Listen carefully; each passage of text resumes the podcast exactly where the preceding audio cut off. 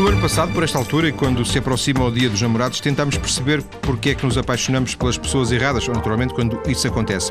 Hoje falamos de violência entre pessoas que, à partida, gostam uma da outra, violência entre namorados, por exemplo. A nossa convidada é a professora e investigadora da Universidade de Fernando Pessoa, no Porto, Ana Isabel Sani. Ela tem estudado a violência interparental, a exposição das crianças a essa violência, e está aqui para conversar comigo. Muito boa tarde, Olá, Ana Sani. Viva. O seu interesse por estas matérias, genericamente da violência, violência violência uh, nas crianças uhum. ou a violência uh, que uh, o impacto que a, violência tem nas crianças vem de quando? Vem de quê? Digamos que já vem de algum tempo, se calhar do tempo de conclusão da licenciatura, não é?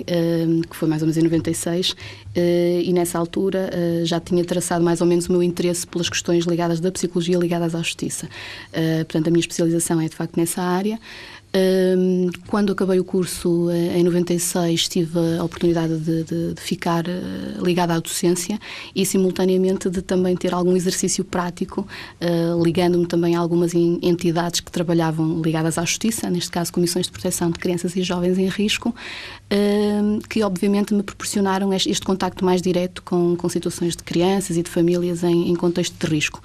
Depois, e paralelamente, também acabei por estar associada a um projeto que tem a ver com uma unidade de, de, consulta em psicologia jurídica, ou da justiça, melhor dizendo, na universidade, eh, onde também, obviamente, eh, nos aproximamos um bocadinho destas questões eh, ligadas à violência e às famílias violentas e às crianças que vivem violência. E, portanto, tem um bocadinho a ver com este, este início, ehm, que depois, obviamente, acabou por continuar com projetos mais a nível de, de pós-graduação, digamos assim. Nomeadamente doutoramento? Não, antes ainda Sim. a questão do mestrado, eh, portanto, anos, nos anos seguintes eh, dediquei-me à questão de, da realização do mestrado, concluí dois anos depois, portanto, estamos a falar mais ou menos em 99, e nessa altura, digamos que se calhar foi o meu primeiro projeto emergente em termos uh, das questões da violência, porque claramente me debrucei sobre os menores, sobre as crianças, e tentei perceber um pouco como é que era este impacto da, da, da violência, quer seja ela experienciada diretamente, quer seja ela uma violência indireta ou, ou vicariante. Um, e, portanto, daí uh, resultou uma investigação que, que, que acabei por, uh, por ter o apoio também da Fundação para a Ciência e Tecnologia, porque submeti o projeto uh, e a tese, e, um, e de alguma forma emerge aí, se calhar, o, o, primeiro grande projeto de investigação propriamente dito. E é dessa, dessa tese que sai depois que resulta o livro? É dessa tese que resulta depois o livro, não é? As Crianças e a Violência, que foi publicado pela, pela Quarteto, uh, que resume basicamente um projeto de investigação mais de cariz qualitativo. Portanto, a ideia era um pouco também um, ehm, comatar um, ehm, questões de investigação que não estavam centradas necessariamente na criança, nomeadamente na perspectivação uh, da criança desse fenómeno. Uh, a investigação que existia ainda naquela altura era assim uma coisa muito mais clínica, muito mais uh, voltada para a identificação de sinais, de sintomas e a violência dita uh, direta, não é? Era aquela que era mais focalizada e não tanto a violência indireta. E portanto o projeto assim, assim preocupa eh, preocupa perceber mais do que as consequências da violência, as causas da violência. Não, as consequências da violência também são muito importantes, não é? Uh, nomeadamente, se nós quisermos pensar em questões interventivas, temos que de facto perceber uh, qual é o dano que, que, que, daí resulta, não é? Uh, as causas acabam por terem que ser investigadas, ter que ser analisadas, tentar perceber que tipo de fatores é que poderão estar por detrás destes, destes fenómenos que são de facto muito diversos, não é? Mas também lhe interessam as causas? Também, claro, com certeza. Voltando ao, ao, aos estudos e à, e à psicologia, um, um, tanto quanto eu julgo saber, eu tenho alguma experiência de falar com psicólogos aqui no programa, os psicólogos são assim, uma espécie de cliente VIP deste programa, uh, mas posso estar enganado. Mas a ideia que eu tenho é que um, um psicólogo não se especializa quando tira um curso, é uma licenciatura em psicologia, ponto. Exato. Não, é, não há depois, ou não há uma psicologia disto ou uma psicologia daquilo eh, é assim, nós podemos começar a ter alguma especialização, mas é uma coisa sempre muito simples e muito básica. Uh, dou o exemplo do meu caso, portanto, eu a partir do terceiro ano decidi enveredar pela psicologia da eh, jurídica ou pela psicologia da justiça, portanto, não enveredei para as questões mais, sei lá, do desporto, das organizações, certo. Mas quando acabou, quando acabou Só, o seu curso era psicóloga, mais quando nada? Quando acabei era psicóloga. Não, não, não, não. Não há como, por exemplo, na não, medicina porque... ou na, na, engenharia, é, é, um engenheiro e depois no, no fim é engenheiro de, e faz só aquilo, não. de minas, Nós... florestal, eletrotécnico, qualquer coisa. Não, não. podemos... É o psicólogo é o psicólogo psicólogo. Exato, e podemos acabar por trabalhar numa área completamente diferente daquela que depois fomos nos vindo a especializar. Já agora, haveria vantagens em que houvesse uma com uma compartimentação da, da, das especializações e, e, e, as pessoas, os psicólogos pudessem eh, ser psicólogos de determinada área, enunciando as vantagens de, dessa sua especialização? Sim, há vantagens. No fundo, nós acabamos por ter que traçar esse caminho depois individualmente, não é? Uh, e a formação, quando, quando a partir mais ou menos do, do meio uh, da, da, licenciatura ou do mestrado, nos permite uh, focalizar determinado tipo de assuntos que são mais da nossa área de interesse ou de uma área de interesse em termos de especialização, acabam também por criar dar vantagem em termos de inserção naquela área específica. Uh, uma pessoa que, em termos de formação, se vá um, abrindo, sobretudo, às questões, por exemplo, da justiça, não é? Depois, uh, no mercado de trabalho, provavelmente, se calhar, tem mais facilidade do que uma pessoa que, se calhar, se foi especializando em clínica ou em escolar, porque são, há, aqui aspectos que são muito, muito específicos, Sim. não é? Sim. Um, quer o trabalho da Universidade do Minho quer depois já na, Universidade de Fernando Pessoa, é conciliado com as aulas e com a investigação ou os dois caminhos não se, não se juntam logo no início? Um a certa altura juntam-se, não é? Porque eh, eu mal termino o projeto de, de, de, investigação relacionado com o mestrado, faço logo uma proposta de investigação uh, com base no doutoramento, que submeto também à Fundação para a Ciência e Tecnologia e que é aprovado. Uh, e nessa altura estou num processo de transição da Universidade do Minho, no qual estive cinco anos, uh, e passo para a Fernando Pessoa. Portanto, eu desde 2000 que estou na Universidade de Fernando Pessoa. a investigação continua, porque um projeto de doutoramento é uma coisa que dura 3, 4 anos, caso durou três anos, uh, e simultaneamente eu estava ligada à docência na Universidade de Fernando Pessoa a trabalhar questões que umas vezes tocavam, outras vezes Sim. não tocavam sequer no projeto de investigação que claro. estava em curso. Uh, eu faço muitas vezes esta pergunta, a resposta não sei se é sempre sincera, porque obviamente depois também há, há, há, há consequências na resposta quando ela se verbaliza, mas a sua ligação à docência é uma ligação uh, genuína, vantajosa para si, boa, porque gosta de, de, Ou, por exemplo, gostaria de ser de investigador a tempo inteiro e isso não é possível e, portanto, tem que dar as uhum. aulas? Eu, gosto de fazer ambas as coisas. A questão da, da sinceridade tem a ver depois com os alunos, por exemplo. A tua professora não, teve não, disse não. na rádio que não gostava de ser nossa professora. Pronto, não, não, não. Quem, quem, quem, quem me conhece como docente sabe perfeitamente que eu gosto imenso de, de dar aulas, identifico-me muito com, com esta tarefa, mas gosto também de fazer investigação e, e de facto lamento que às vezes se calhar não tenhamos uh, esse espaço ou esse tempo para nos dedicarmos uh, especificamente à investigação, até porque, porque da prática muitas aulas para dar, obviamente temos, depois não... temos, temos sempre muitas aulas para dar uh, e, e, lá está. Se nós pudermos para além da vida académica ter associado à questão da investigação e da prática em termos, por exemplo, de intervenção, nós alimentamos perfeitamente a nossa a, a nossa teoria, digamos assim, Sim. aquilo que temos que dar nas aulas e são de facto coisas diferentes, não é? E uma é uma postura diferente e os alunos notam perfeitamente quem é puramente académico e quem de, alguma forma tem uma ligação à, à investigação, à De alguma forma mais flexibilidade uh, no, no, no, no, plano curricular seria? Uh, Talvez. eu não posso queixar muito, Sim. não é? Eu faço fica, efetivamente aquilo que gosto, as disciplinas que tenho uh, e que gosto de dar, e portanto uh, não tenho que fazer uma ginástica diferente para sair daquilo que é a área da psicologia ligada às questões de justiça.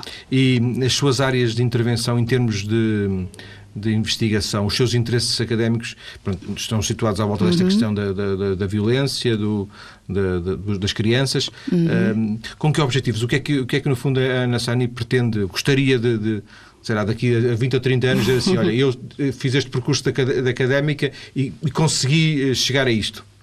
Eu, eu, acho que nós devemos uh, começar uh, por trabalhar com os mais novos. No fundo, costuma-se dizer que eles são o futuro, não é?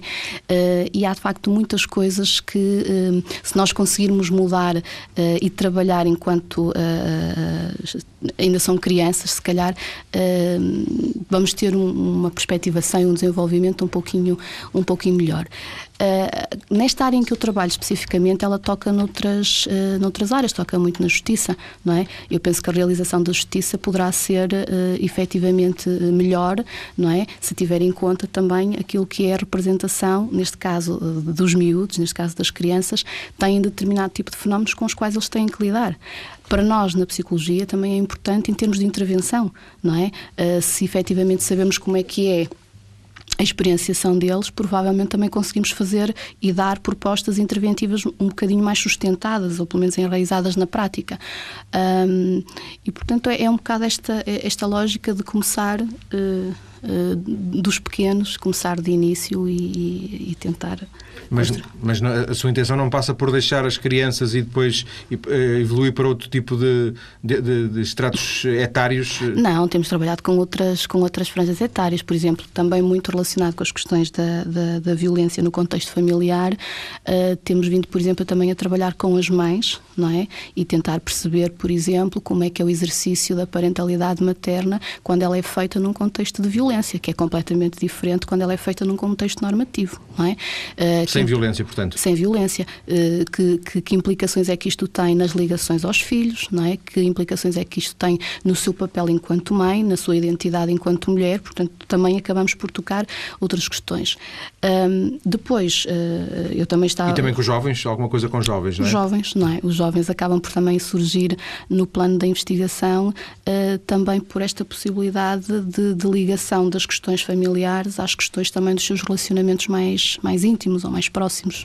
Eu penso que ninguém duvida da importância de, de, do conhecimento que se possa obter sobre estas matérias. O que já é mais duvidoso é como é que se consegue obter conhecimento nesta, nestas matérias, não é? Porque eh, estas matérias não são nada fáceis de estudar e, e eu acho que não deve ser nada fácil encontrar pessoas para se estudar uh, estas questões, não é? Essa é a grande dificuldade? Essa é uma das grandes dificuldades, porque como estamos numa área, eh, digamos, eh, muito específica, com ligações a questões muito sensíveis, eh, a abertura muitas das vezes dos serviços não é assim tanta para que possamos fazer investigação. Quando os estudos decorrem em escolas, por exemplo, já estamos a funcionar com uma população que provavelmente não tem uma vivência efetiva de um determinado fenómeno e, portanto, pensando que isto é um contexto mais normativo, se calhar consegue uma amostra maior eh, e o estudo, obviamente, tem um caráter e um significado diferente de quando fazemos estudos com populações mais pequenas. Quando entramos especificamente no trabalho com aqueles que efetivamente viveram o fenómeno, aí um, os contactos, as ligações que nós temos muito estreitas com, com comissões, com organizações não governamentais, uh, são no fundo aquilo que nos possibilita ir uh, uh, contabilizando ou um, Uh, estando com estas pessoas uh, que vivenciaram diretamente uma após outra uh, e, e, assim. compreendendo, de certeza, os, os receios de, dos serviços, por exemplo, dos serviços de justiça, uhum. ou direto ou indiretamente, na proteção claro. de, de, das pessoas que poderiam ser alvo desses estudos, acha que há proteção a mais? No caso, por exemplo, de um objetivo de um estudo científico? Não, eu não diria que há proteção a mais. Eh, quando eles fecham a porta, de alguma forma, a esses, a esses estudos, quando não permitem Não é uma questão de proteção a mais e acho que é importante que haja uma salvaguarda também dos interesses uh, das tais pessoas que nós queremos investigar. Uh, no entanto, também poderia haver, uh, às vezes, uma maior abertura no sentido de perceber se que implicações é que isso terá e se nós já não, não, não, não, pensamos nessas implicações. Em princípio, quando nós vamos fazer um estudo que toca questões de violência, já estamos à espera que do outro lado nos perguntem, mas isto não vai afetar uh, as pessoas que vão ser avaliadas? Será que não, não há aqui um grau de risco? Se calhar é melhor não corrermos esse risco e, e é nesse sentido que fecham as portas. Mas uh, se nos questionarem e, e provavelmente nenhum investigador vai com o intuito de, de, causar dano, mas com o intuito de conhecer o fenómeno para provavelmente também ajudar a, em algum aspecto importante. E esses hum, esses receios, essas dificuldades que se colocam à investigação nesta área da violência são generalizados? Eh, são, tanto quanto sabe, uma característica hum, eh, do sistema português ou a generalidade dos investigadores que, abordam esta área um pouco por todo lado? Não, não, tem, não, não, não o, que acontece aqui acontece também no, noutros países um, e a dificuldade de constituir muitas das vezes estudos eh, com amostras significativas também se coloca noutros países. Uh, claro que às vezes eles contornam isto com questões de financeiras, com questões de, de verbas uh, em que, que, associam à investigação se as pessoas participarem, coisa que aqui nós dificilmente temos. Funciona como incentivo, é isso? Exatamente. E em alguns países isso acontece e isso, se calhar, permite-lhes, permite-lhes às vezes, terem uma população, uma amostra, uma amostra mais significativa. significativa. Sem dúvida. Sem dúvida. Para fecharmos esta primeira parte e fazermos ponto para a segunda, quando falamos aqui de violência, falamos sempre de violência física ou não necessariamente violência física? Não necessariamente violência física, como é óbvio. Um, até porque a violência física, além de ser uma parte uh, daquilo que é um todo de violência, uh, nem sempre é, é, aquela que é uh, mais significativa e aquela que é mais aplicável ou, ou que acontece com mais frequência. E, por exemplo, dos seus estudos, a violência física não é relevante em termos quantitativos? Eu não estou a dizer que não é relevante em termos quantitativos, o que eu estou a dizer é que, em termos gerais, uh, uh, outras tipologias, nomeadamente violência emocional, violência psicológica, acaba por ser retratada com uma percentagem maior do que propriamente a violência física. Estamos a falar, quando fala em violência psicológica, é aquilo que se chamaria de chantagem emocional, chantagem psicológica? Uh, chantagem psicológica, os insultos, o, o agredir verbalmente, todo um conjunto, às vezes, de comportamentos que, se calhar, não são assim tão perceptíveis quanto aqueles que nós uh, associamos à violência física. E essa é? violência física é o fim da linha, teoricamente? Antes, antes há um conjunto, pode haver um conjunto de outro tipo de violências pode, menos, pode, será, men, pode, menos graves, entre aspas? Pode, pode, pode. haver, uh, pode começar-se uh, por situações, se quisermos, interpretadas ou representadas como menos graves e depois evoluir para situações que podem resultar em violência física ou outro tipo de violência ainda. Certeza, mas, não é, é linear, sim, não claro, quer dizer não que uma... não possa haver imediatamente tipo uma é? violência física, não obstante ter havido Eu quando falei nesta questão da graduação era da questão do, da ameaça e da concretização. Uma uhum. ameaça funcionaria uma espécie de, de, violência verbal, mas depois a concretização seria precisamente esse uhum. passo. Uhum. Vamos desenvolver estas e outras ideias na segunda parte da nossa conversa. Vamos perceber porque é que duas pessoas que gostam uma da outra podem ser violentas uma com a outra. Até já.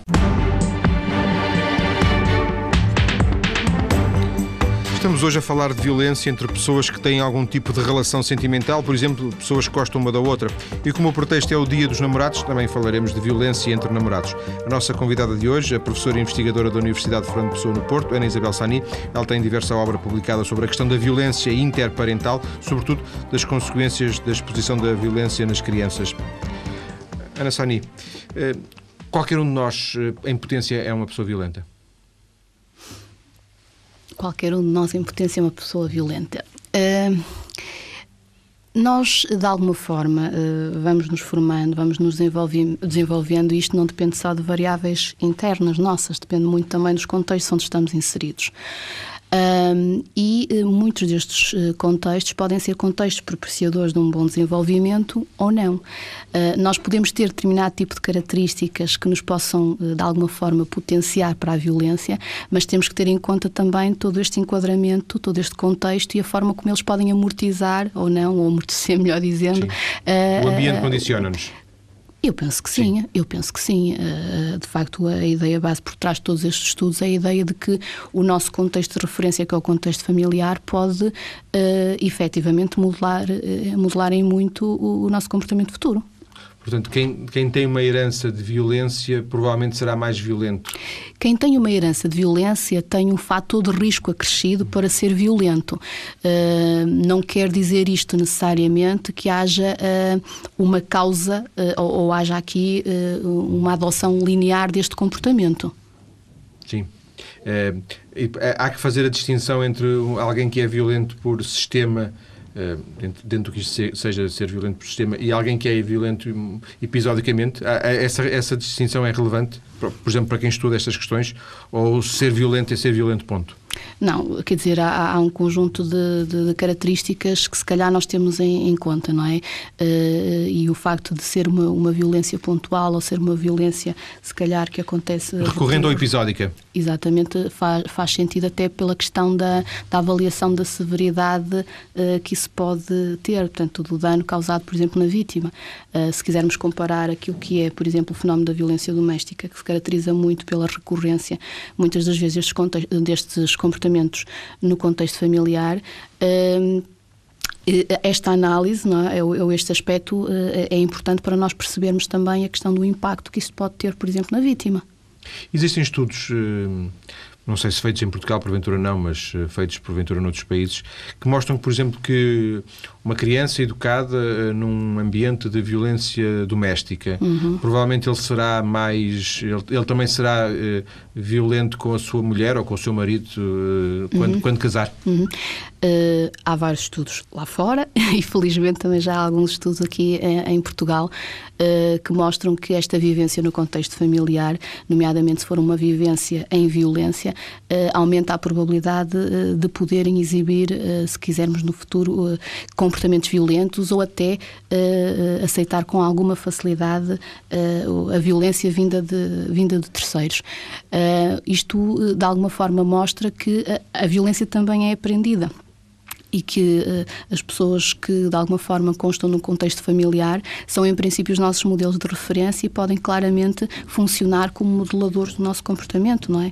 E nós podemos vir a reproduzir uh, esses comportamentos violentos como se fosse uma estratégia normal porque é aquilo que nós aprendemos e aquilo que nós vivenciamos no nosso contexto uh, de família, não é? Ainda que à partida a criança que vive essa vive esse ambiente de violência o, o não gosta, o recuse, mas provavelmente depois uh, isso não será suficiente para evitar que ela repita, entre aspas, o mesmo erro. Mas é como eu lhe disse, é um fator de risco. Não quer dizer que, por exemplo, uh, uma criança que vivencia, uh, que, que, que, esteja num contexto de família violento, não possa, por exemplo, pelos recursos que tem disponíveis, quer internos, quer externos, não ter um percurso de vida completamente diferente. Não é? Há crianças daquilo que nós chamamos extremamente resilientes, que têm muitos fatores de proteção e que acabam por resistir a esse impacto negativo que esta, que esta vivência tem no Mesmo sem ajuda? A ajuda é muito importante. Pois. O sistema de suporte, não é? Que seja ele. Que ela resistir só por si, se calhar, se não, ter, não tiver nenhum tipo de ajuda, será muito difícil. É mais difícil. Não quer dizer que não tenhamos, se calhar, uh, crianças que tenham, de facto, uh, características uh, interindividuais próprias que lhe permitam, se calhar, ter essa resistência e, essa, e esse desenvolvimento saudável não é? E estamos a falar de já agora também não sei se penso que existiram esses estudos em termos quantitativos. Estamos a falar de, de rapazes mais violentos do que raparigas. Estamos a falar de crianças, por exemplo. Uhum, uhum. Está-se a referir especificamente às questões dos estudos no contexto familiar ou Por exemplo, não, não, no geral? Um, não há estudos um, de prevalência, pelo menos em Portugal não, não existem. Uh, nós não temos ainda a noção concreta do número de crianças que, num contexto familiar, assistem ao fenómeno da violência uh, entre os pais.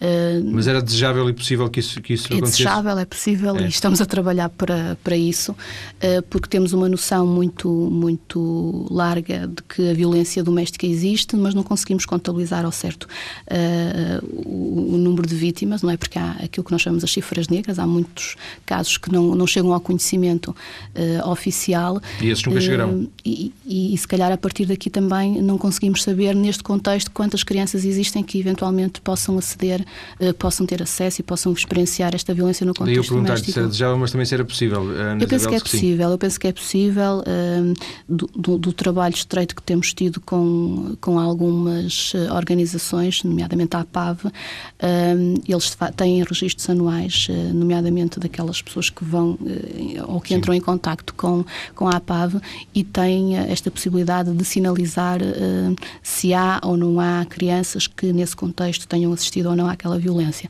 As próprias entidades policiais também têm nos seus autos de denúncia a possibilidade de fazer o registro de se há filhos ou não há filhos do casal quando no âmbito das participações. E esses dados tem... são, são, são contabilizáveis? São analisáveis? Eu penso que sim, agora não estão é sistematizados, ainda ninguém pegou neles eh, eh, de facto para, para sistematizar essa informação. E, portanto, é um trabalho que, que, que está por ser feito e que, que, estamos a apostar que seja feito e eu também estou a trabalhar também para isso. Eu, quando lhe perguntava um bocadinho se era mais rapazes do que raparigas, uhum, também, uhum. também de alguma forma ligado a esta ideia que são mais maridos do que mulheres em termos de violência, não é? Isso parece mais ou menos empírico, não? Uh, se são mais rapazes que raparigas, um, isto é transversal a ambos os géneros, não é? Uh, e ter... dizer que a violência doméstica é o homem em relação à mulher, não é? Porque é uma questão de género. Não é? Uh, o exercício da violência no âmbito da conjugalidade tem a ver muito com uma, com uma forma também de exercer poder e de exercer controle. não é? e isto acaba por estar relacionado também com alguma representação cultural acerca do fenómeno da violência uh, e da forma também como as pessoas estão socializando, não é? Em que uh, a mulher e o homem também são uh, socializados e representados muitas vezes de uma forma distinta. Não é? não é justificação, como é óbvio. Agora, no que toca à experienciação dos miúdos, isto não há ainda toca a todos, tanto ao rapaz como à rapariga, uh, em termos da, da, forma como eles vivenciam esta situação. Uh, há estudos que dizem que eles experienciam de forma diferente, que se calhar os rapazes tornam-se mais impulsivos e que as raparigas, se calhar, uh, tornam-se mais ansiosas, mais deprimidas, mas isto não significa que, em termos de impacto, isto não tenha repercussões em termos também da adoção ou não desses mesmos comportamentos em, em, em idades posteriores, por exemplo, na, na, na, idade em que são jovens e que estabelecem, se calhar, relações de intimidade com, com, com outros jovens. Sim. Já agora, por curiosidade, fugindo só um, um bocadinho à, à questão desta segunda parte, uh, este tema da violência, da violência, como, te, de, como temos estado aqui a falar, de, de, quer das crianças, quer contexto de, da família, isto é um tema muito estudado genericamente um pouco por todo o mundo, uhum. ou existem países... Eh, não, sei, é, sim. é, um tema muito, é, um, é um tema muito estudado, até porque pode ser eh, pegado de, de, de, vertentes muito diversas, não é? Quer na vertente dos adultos e da questão dos relacionamentos e da conjugalidade, quer no tema dos miúdos e da influência que isso pode ter no seu desenvolvimento. Eh, Ainda que se não tenha, não tenha o mesmo valor eh, em termos culturais no Ocidente que pode ter no Oriente ou claro. em África pode ter no, Mas isso é no certo, Norte da é? Europa, porventura, não é? Exatamente, as pois, questões culturais sim. acabam por ter que ser repensadas porque se calhar influenciam, não é se calhar, influenciam mesmo não só a representação que se tem da violência, como também a legitimação que se faz dela e, e depois o cometimento ou a prática Sim. dessa mesma violência, Sim. não é? Mas, portanto, isto é um, é um tema que, se se organizar um, congresso internacional, temos matéria para vários dias. Tem, uh... claro que tem. Sim. Há aí um há... próximo. Um, recupero aqui uma frase que, que a Ana Sani disse, disse, há instantes, quando se falava de violência entre homem e mulher, uh, exercer poder e controlo. Um, não sei se isto faz muito sentido, mas uh, entre, entre pessoas casadas, uh, uhum. esta questão do poder e controlo faz, poderá fazer algum sentido. No caso do, do, do namoro é, é, é, diferente, porque existe sempre esta ideia de que o namoro é sempre aquela conquista, aquela, uhum. e, e, a violência é, é a antítese dessa, dessa conquista. Faz algum sentido isto? Uh, faz, faz, faz. E, e, e se calhar o que acontece muitas das vezes é que a representação que se tem dessa, dessa relação de namoro não permite que esteja lá essa noção de poder e de controle, porque, por exemplo, pode haver um, um ciúme, não é? Uh, uh, que, que, que, que, o jovem ou a jovem tem para com o seu parceiro e isso pode ser interpretado como uma prova de amor, não? E não como uma prova de Sim. querer controlar os comportamentos, querer seguir, querer saber o que ela faz, uh, etc.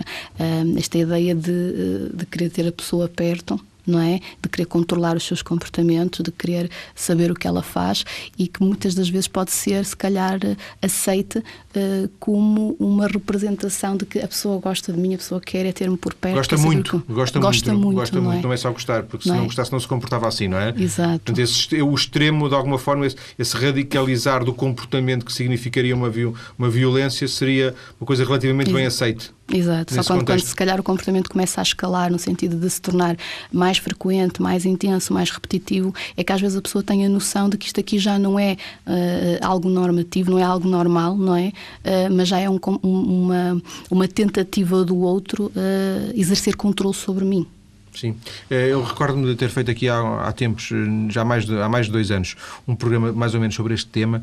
Na altura, a propósito de uma campanha que estava na, nos outdoors, na, na, publicidade, precisamente sobre a violência no, no namoro, e, e, de alguém, penso que da, da, da, Comissão de Igualdade, enfim, não me uhum, recordo qual era a entidade que tinha lançado essa campanha, dizer que. Eh, quem aceitaria, que era de alguma forma incompreensível que, que no namoro se aceitasse essa, essa, violência, mas depois que esse namoro passasse, digamos, a um, a um casamento uhum. e, e, que não houvesse, que não fosse possível detectar os sinais no namoro para que depois se evitasse no casamento. Ou uhum. seja, que, sem, sem isto ter nenhum suporte científico, que muito, em muitos casos a, a violência doméstica começa no namoro uhum. e poderia ser travada a tempo não é? Exato. E depois, é, depois é muito mais difícil travar quando há uma casa, quando há um casamento, quando há filhos, enfim. Exato está, no fundo, a responder, uh, se calhar, à pergunta que está a colocar, porque há depois um conjunto de fatores que funcionam como obstáculo, não é? Não quer dizer que às vezes a pessoa até não tenha a noção de que uh, já está a ter a sua vida limitada e que há ali um conjunto de constrangimentos que a impedem, por exemplo, de sair, não é? Ou porque já tem filhos, ou porque se depende economicamente, etc. Mas há depois também a questão da dependência emocional. A pessoa acredita também que se calhar aquilo é uma coisa pontual, que acontece de longe a longe e que provavelmente a pessoa vai, vai mudar. Uh, há aquilo que há também... uma promessa de que vai mudar, exato, porventura, exato. não é? Aquele ciclo de violência que nós encontramos também na violência na conjugalidade também é possível encontrar-se na violência do namoro, não é? O, uh, o estado de tensão, o estado de agressão e depois o pedido de desculpas, a, a, a ideia que, não volta a acontecer. que não volta a acontecer e que as coisas vão funcionar bem, não é? Eh, e depois também há um medo, não é? O medo de, de poder sair da relação e disto poder traduzir-se em consequências também mais gravosas. Ainda não, é? que, não sei se concorda, é mais fácil parar isto no namoro do que parar num casamento, teoricamente. E no namoro seria, seria fácil de parar, eh, acabou, porventura. E num casamento seria mais difícil de, de, de fazer isso se quisermos entender que se calhar o vínculo da conjugalidade uh, reforçaria uh, ou aumentaria a dificuldade sim. de saída, se calhar podemos pensar que sim. Uh, agora, quem passa por, pela situação revê nisto uma grande dificuldade de facto em sair. Tal e qual existe também numa situação de violência entre adultos e na conjugalidade. Eu tinha colocado aqui no início do programa esta ideia, porventura disparatada, mas uh, um, bocado, um, bocado romântica e poética, que é como é que duas pessoas que gostam uma da outra podem ser violentas uma para a outra. Uh, violência, acredita que, não sei, não, só, não apenas como psicóloga, mas como, como alguém que estuda esta questão, que alguém que gosta muito pode ser, gosta muito de outra pessoa pode ser violento com essa pessoa? Pode, simplesmente eh, se tiver uma noção de posse dessa pessoa, vai querer de facto tê-la por perto, vai querer, vai querer controlar, não é? E, e, uma das coisas que se estuda muito também ao nível destas, uh, destes fenómenos da violência no âmbito da, da intimidade é este, é este relacionamento entre, entre quem agride e quem é agredido, portanto, entre o ofensor e a, vita, a vítima, que dificulta uh, uh, ainda mais esta, esta possibilidade de, de sair da relação, não é? Sendo que a violência doméstica é um fenómeno muito antigo, naturalmente, uhum. esta, esta violência entre gente que não tem essa ligação institucional do casamento, uhum. não é? Uhum. é? Não sei, talvez um fenómeno mais menos estudado, menos menos menos importante. É algo que se fala mais recentemente. Eh, não podemos dizer que é efetivamente um, fenómeno novo, porque provavelmente ele já já existia e se calhar nós não, não o perspectivávamos uh, e não o estudávamos uh, tal qual fazemos agora, não é? As pessoas agora também têm uma consciência social diferente, já já já, já ouvem falar do fenómeno, já reconhecem o fenómeno, os próprios jovens jovens já identificam também o fenómeno e por vezes são eles próprios a solicitar intervenção e a fazer as participações, não é? e a partir daqui também se desenvolveram campanhas, não é? Que também ajudam a, a, de alguma forma a sensibilizar para, para o problema. também se criaram eh, algumas intervenções nas escolas porque também se começa a perceber que uh, nestes relacionamentos de intimidade, uh, ao nível da, da, da, formação dos jovens também se pode intervir. Um, e depois a mudança legislativa também ajuda, não é? Uh, por exemplo, agora as polícias têm mais eh, participações uh, de violência no namoro. Não teriam antes? Sim. Teriam, se calhar registavam isto, era numa numa categoria, chamemos-lhe assim, diferente e agora registram na, no âmbito da violência doméstica. Por é? exemplo, e essa questão de ser um, não um crime público, por exemplo. E da, da, isso também ajuda, ajuda isso também mudou. Porque isso constitui desde logo uma agressão, não é? E a obrigatoriedade de, de, de participar, não é?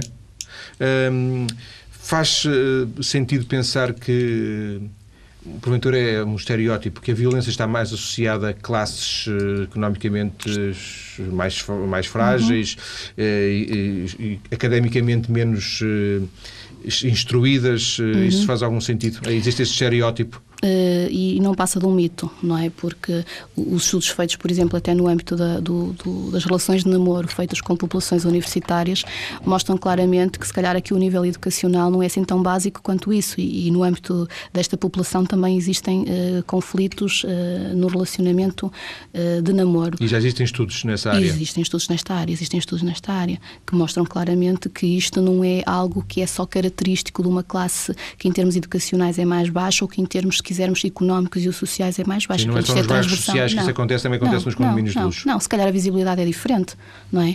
Uh, o recurso aos organismos públicos e privados também é diferente. Uh, e, portanto, esta invisibilidade não significa que ela não exista também numa classe social uh, um pouco mais favorecida. Sim.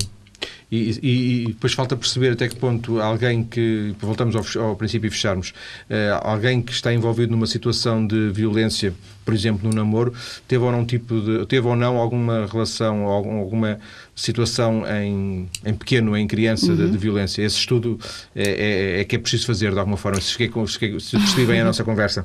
Nós temos um estudo feito que ainda está assim numa fase muito preliminar, em que claramente avaliamos a qualidade das relações em jovens e depois tentamos perceber, eh, a partir desses mesmos jovens, se no seu ambiente familiar eh, existiriam também comportamentos de violência que eram praticados entre os progenitores.